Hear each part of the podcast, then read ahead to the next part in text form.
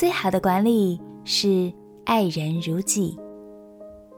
朋友平安，让我们陪你读圣经，一天一章，生命发光。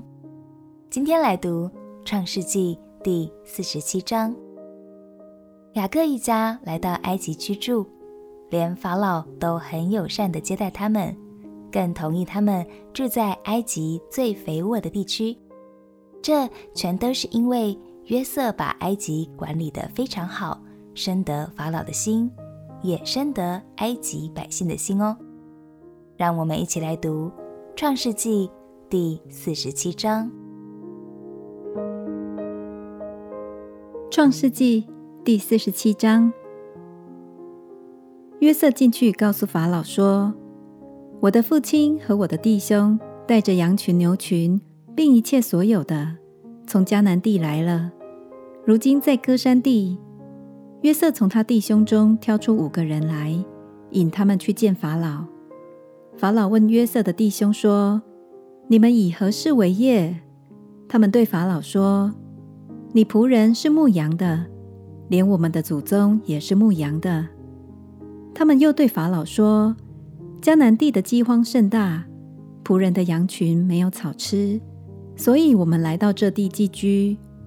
现在求你容仆人住在歌山地。”法老对约瑟说：“你父亲和你弟兄到你这里来了，埃及地都在你面前，只管叫你父亲和你弟兄住在国中最好的地，他们可以住在歌山地。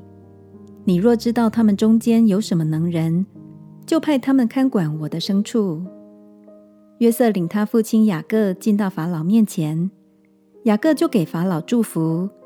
法老问雅各说：你平生的年日是多少呢？雅各对法老说：“我寄居在世的年日是一百三十岁。我平生的年日又少又苦，不及我列祖在世寄居的年日。”雅各又给法老祝福，就从法老面前出去了。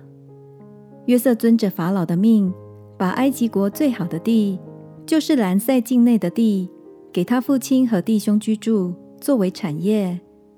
约瑟用粮食奉养他父亲和他弟兄，并他父亲全家的眷属，都是照各家的人口奉养他们。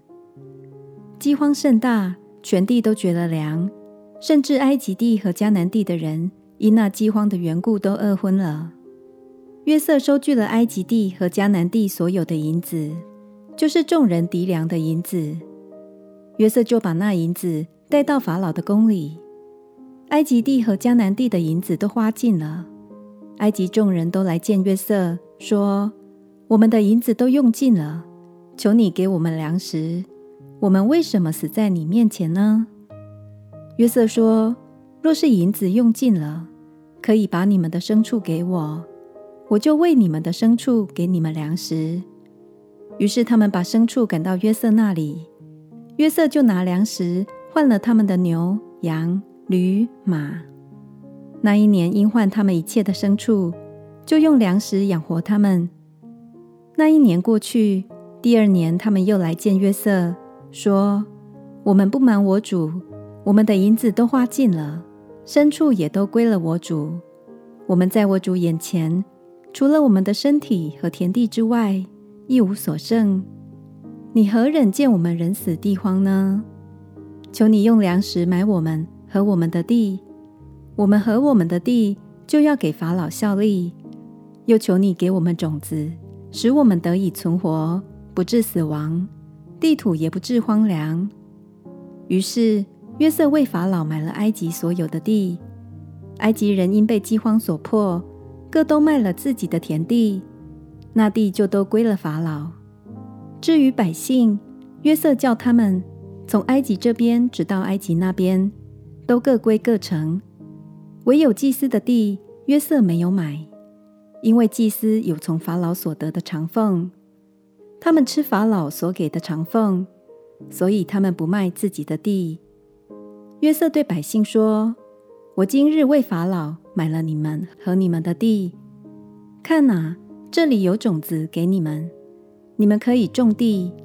后来打粮食的时候，你们要把五分之一纳给法老。”四分可以归你们做地里的种子，也做你们和你们家口孩童的食物。他们说：“你救了我们的性命，但愿我们在我主眼前蒙恩，我们就做法老的仆人。”于是约瑟为埃及地定下常例，直到今日，法老必得五分之一，唯独祭司的地不归法老。以色列人住在埃及的歌山地，他们在那里置了产业，并且生育甚多。雅各住在埃及第十七年，雅各平生的年日是一百四十七岁。以色列的死期临近了，他就叫了他儿子约瑟来说。我若在你眼前蒙恩，请你把手放在我大腿底下，用慈爱和诚实待我。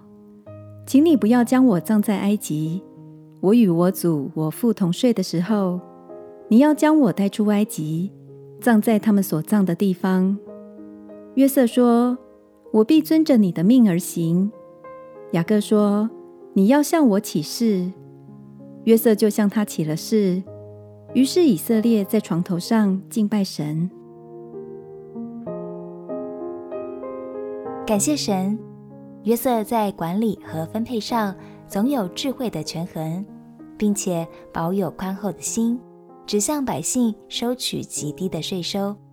这让百姓们即使在不容易的季节里，也仍然信任约瑟，甘心乐意地配合这位贤能的宰相，一起共度难关。当手中握有权力和资源的时候，鼓励你也能学习约瑟的心，相信无论在职场、家庭或是任何需要的时候，只要我们依靠神的智慧，并且爱人如己，就是他人生命中极大的祝福哦。我们一起来祷告，亲爱的天父，求你赐给我管理的智慧。和爱人的心，使我能在这地成为祝福，荣耀你。祷告，奉耶稣基督的圣名祈求，阿门。祝福你有爱人的心，也懂得爱自己。陪你读圣经，我们明天见。